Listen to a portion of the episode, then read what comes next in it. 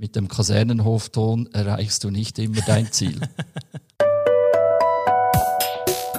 Herzlich willkommen zum Inno-Podcast. Mein Name ist Khalil Bava, ich leite das ESPAS Lab, das Innovationslabor der Schweizerischen Post.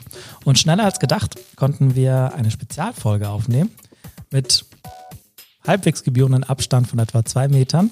Ähm, begrüße ich im ESPAS Lab Markus Bacher, Leiter des Krisenstabs der Schweizerischen Post. Lieber Markus, herzlich willkommen im ESPAS Lab und beim Inno-Podcast. Hallo Khalil, merci für die Einladung. Ähm, du bist Oberst im Luftwaffenstab der Schweizer Armee. Du bist kommunalpolitisch engagiert, unter anderem als ehemaliger Gemeindeparlamentspräsident und Fraktionspräsident bei den Liberalen in der Schweiz in Zollikofen.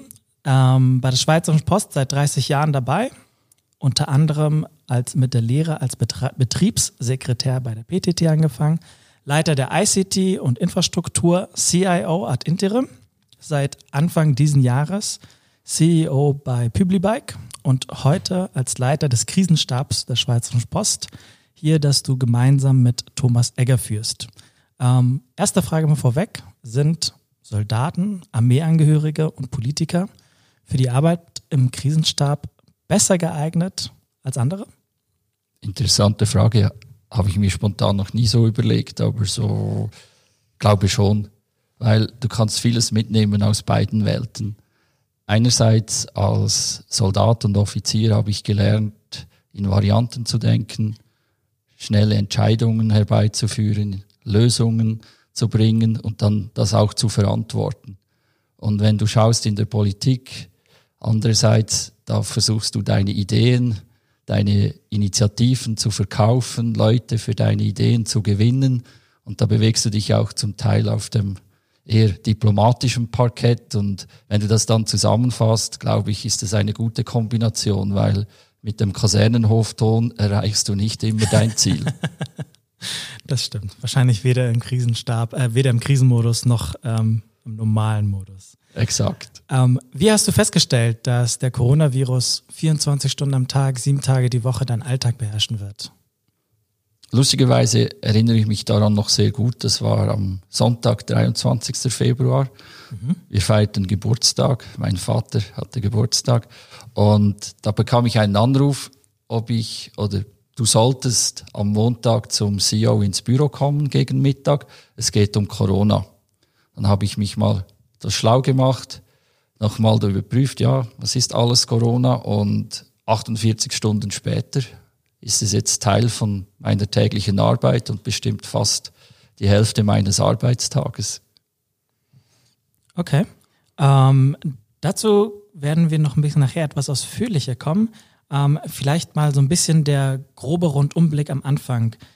Was hat die Post, die Schweizerische Post, was hat die Post während dieser Corona-Pandemie, während der letzten Wochen, fast Monaten ähm, richtig gut hinbekommen?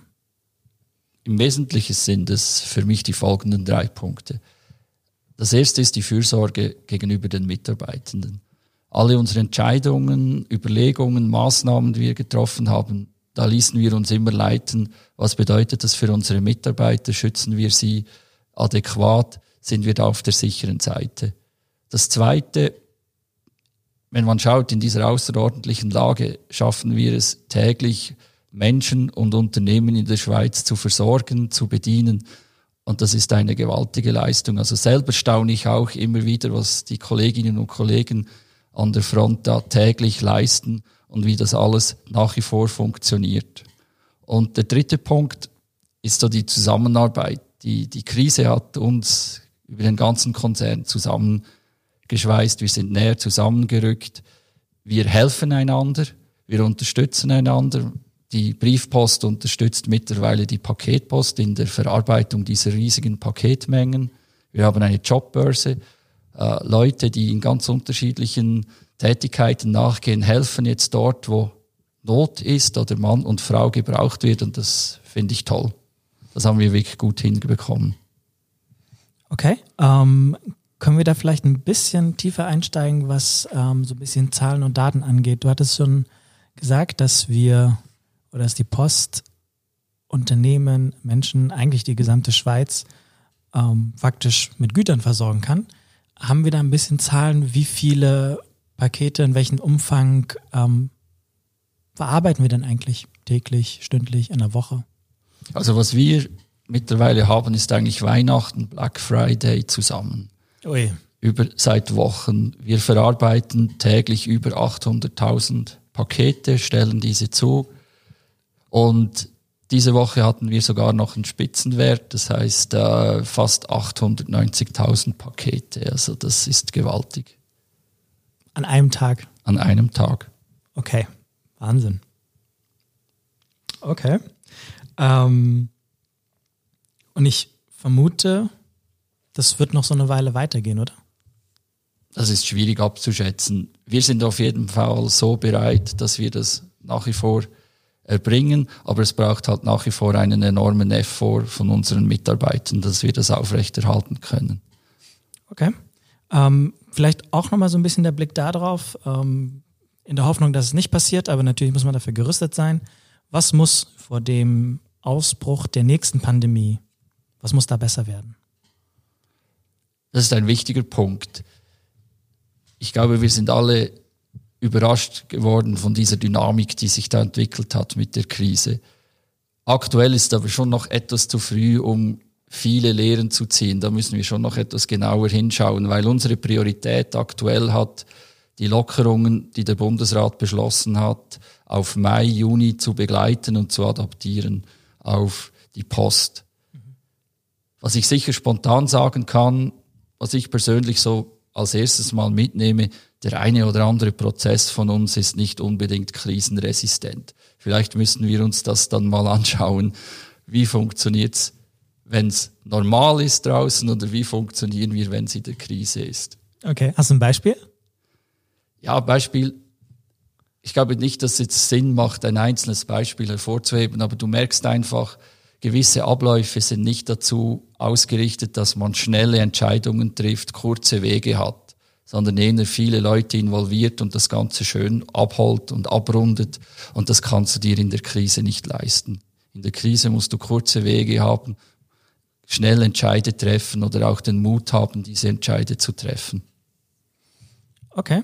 Also ich habe schon mal, ähm, also ich habe schon mal verstanden, dass ähm, quasi die, der Schutz der Mitarbeitenden ähm, eines der Sachen ist, die wir gut hinbekommen haben und dass wir faktisch Black Friday und Weihnachten zusammen haben mit, also quasi im Dauerzustand, ohne dass es wirklich absehbar ist, wann das zu Ende geht. Ähm, und ich habe mit äh, verstanden, dass wir auf bestimmte Abläufe schauen müssen, dass die ähm, auf Krisentauglichkeit geprüft werden ähm, und da vielleicht nicht ganz so komplex und überbordend sind, wie sie es vielleicht bisher waren. Ähm, du hattest anfangs, eingangs gesagt, ähm, dass du an diesem einen Montagmorgen dann bei Roberto Cirillo, dem CEO der Schweizerischen Post, ähm, ja, getroffen hast, um dann zu sagen, okay, wir sind, wir kommen jetzt in den in den Krisenmodus und der Krisenstab der Post wird einberufen. Magst du kurz beschreiben, wie, wie ist das überhaupt eigentlich organisiert bei uns, bei der Schweizerischen Post?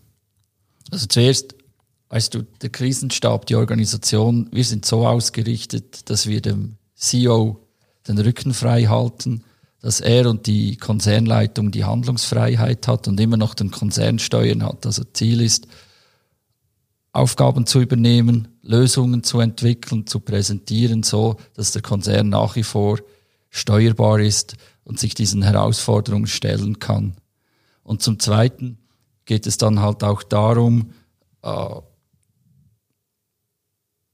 die Entscheidungswege kurz zu halten, speditiv zu sein und die anderen Krisenorganisationen in den Bereichen zu unterstützen. Und das ist unsere wesentliche Arbeit, die wir machen. Okay. Und kannst du beschreiben, wie sieht das bei dir in deinem Alltag aus? Ich denke, mein Alltag ist so bestimmt, dass ich viele Meetings habe. In der Krise sagt man halt Rapport dazu. Okay. Dass wir das konsolidieren, aufarbeiten und ich dann halt das überbringe der Konzernleitung, dem CEO, wie der Lage des Konzerns ist, Aufträge also Lösungen zu den Aufträgen präsentiere und das bestimmt so die Hälfte meines Arbeitstags. Und nebenzu klingelt ganz viel mein Telefon.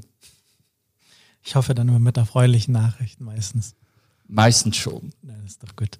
Ähm, Magst du vielleicht noch ein bisschen beschreiben, du hattest schon gesagt, es gibt quasi den Krisenstab für den Konzern und dann gibt es in den einzelnen Bereichen auch nochmal eine äh, jeweilig eine Taskforce oder einen Krisenstab. Ähm, magst du kurz beschreiben, wie viele Menschen sind da eigentlich daran beteiligt? Also ich denke, im Schnitt sind wir schon etwa 50 bis 80 Kolleginnen und Kollegen, die rein im Rahmen der Krisenorganisation da täglich unterwegs sind. Und du hattest mit Blick ähm, im Vorgespräch, mit Blick auf so auf die agile Arbeitsweise, ähm, hattest du erwähnt, dass du da gewisse Parallelen ähm, beobachtet hast, beziehungsweise auch das, ähm, was wir kurz bespro äh, besprochen haben. Magst du vielleicht, bevor wir da inhaltlich allzu tief reinkommen, magst du kurz beschreiben aus deiner Perspektive, was bedeutet Agilität für dich? Mit der Agilität möchtest du ja in kurzer Zeit etwas erreichen. Du weißt zum Teil am Start nicht genau, wie das Endprodukt aussehen wird oder soll. Und das ist ja eigentlich ähnlich. Wir wissen einzig aktuell in der Krise auch nicht, wie sieht der normale oder der Endzustand aus. Wir müssen schnell agieren, wir müssen in kurzen Sequenzen zusammenkommen, Entscheidungen treffen und auch das Ganze sehr interdisziplinär, also über verschiedene Hierarchiestufen, über verschiedene Bereiche und ich glaube, das ist so, das sind Kernelemente, wie man sie jetzt in der Agilität auch zelebriert. Okay. Und ähm, kurz sei erwähnt, ähm, wir haben, ich glaube, eine, ähm, eine ganze Folge zur Agilität aufgenommen. In der achten Folge. Ähm, du hattest jetzt beschrieben, ein bisschen beschrieben, wie, wie der Krisenstab agil funktioniert. Ähm, magst du da ein bisschen mehr erzählen, wie, wie, wie, wie läuft das dann konkret ab? Also wie sieht dieser agile Arbeitsmodus im Krisenstab aus? Also weißt du, ich, ich empfinde es nicht als agil oder wir sind jetzt da nicht irgendwie jemand, der das total anders macht. Das ist in der Natur der Sache. Du hast äh, Aufgaben, die du zu lösen musst. Das schaust du an, analysierst du, du überlegst dir, wer kann da einen Beitrag zu einer Lösung äh, beitragen, wer sind die Personen, dann organisieren wir das. Du hast eine relativ kurze Zeit, zum Teil 24 Stunden, 48 Stunden dann musst du etwas präsentieren, beziehungsweise die Lösung. Das ist eigentlich ähnlich, wie wenn du ein Sprint-Meeting machst und dann musst du wieder präsentieren. Und dann wird entschieden, basierend auf Varianten. Und manchmal gibt es nur eine Variante und dann wird diese umgesetzt. Und ich glaube, das ist das, wo die Ähnlichkeit zur Agilität äh, zum Tragen kommt. Okay. Und kannst du auch wenn es vielleicht momentan schwer ist, aber kannst du schon so ein bisschen abschätzen, welche Erkenntnisse du aus diesem Arbeitsmodus für dich mitnimmst, die du dann in einem Alltag nach der Pandemie auch so umsetzen möchtest? Ja, was nimmst du mit in der Krisenarbeit? Du hast keine Zeit für Konflikte, also persönliche Befindlichkeiten oder Animositäten musst du zurückstellen. Du stellst die Lösung in den Fokus, du stellst sicher, dass es möglichst schnell allen wieder gut geht, da musst du dich etwas zurücknehmen. Also das Thema Konfliktmanagement nehme ich mal mit für mich. Dann zum Zweiten, äh, konzentriere dich aufs Wesentliche. Du hast in der Krise keine Zeit, dich in Details zu verlieren. Du musst irgendwann Entscheidungen treffen, wo du vielleicht nicht zu 100 Prozent jedes Detail geregelt hast, aber erstaunlichenweise funktioniert's ja. Und alle denken mit und machen mit. Und das nehme ich auch für mich persönlich mit, sich nicht immer in Details zu verlieren. Und das Dritte, persönlich freut ist natürlich die Zusammenarbeit. In der Krise geht vieles. Plötzlich arbeiten wir über Bereichsgrenzen hinweg, entwickeln Lösungen, arbeiten interdisziplinär und das zeigt mir auch, dass Organisationen wie die Post hat enorm viel Potenzial und wir finden überall immer jemanden, der helfen kann und eine gute Lösung hat. Cool, das ist gut. Ähm, ich würde gerne versuchen, ein bisschen die Schleife zum Abschluss zu nehmen. Drei kurze Fragen zum Abschluss. Was empfiehlst du anderen, die derzeit im Corona-Krisenmodus unterwegs sind? Sich eine Auszeit zu gönnen. Ich merke es an mir selber, du bist voller Energie, du hast Adrenalin, du willst arbeiten, Lösungen bringen, dabei sein. Und dabei vergisst du manchmal, dass du auch zu dir schauen musst. Und das braucht sehr viel Disziplin zu sagen, jetzt gehe ich mal nach Hause, schalte Telefon ab, kümmere mich vielleicht auch um meine Familie, um meine Angehörigen und bin vielleicht einmal ein paar Stunden weg oder einen Tag. Und diesen Mut muss man haben und den muss man sich auch, die Zeit muss man sich auch nehmen dazu. Worauf freust du dich, wenn diese Corona-Pandemie vorbei ist? Etwas mehr Selbstbestimmtheit, dass ich für mich mal entscheiden kann, will ich etwas tun oder nicht tun oder vielleicht halt auch, wie ich mich bewegen kann. Und per se freue ich mich ganz fest, wieder die Familie zu sehen. Zum Beispiel meine Eltern, Schwiegereltern, die wir jetzt halt längere Zeit nicht gesehen haben. Ist verständlich. Ähm, wir haben am Espas Lab Eingang eine Fläche für dich reserviert. Welches Zitat darf da von dir stehen? Mut zur bewusst gewählten Lücke. Mut, zu Mut zur bewusst gewählten Lücke. Markus Bacher, vielen Dank. Merci.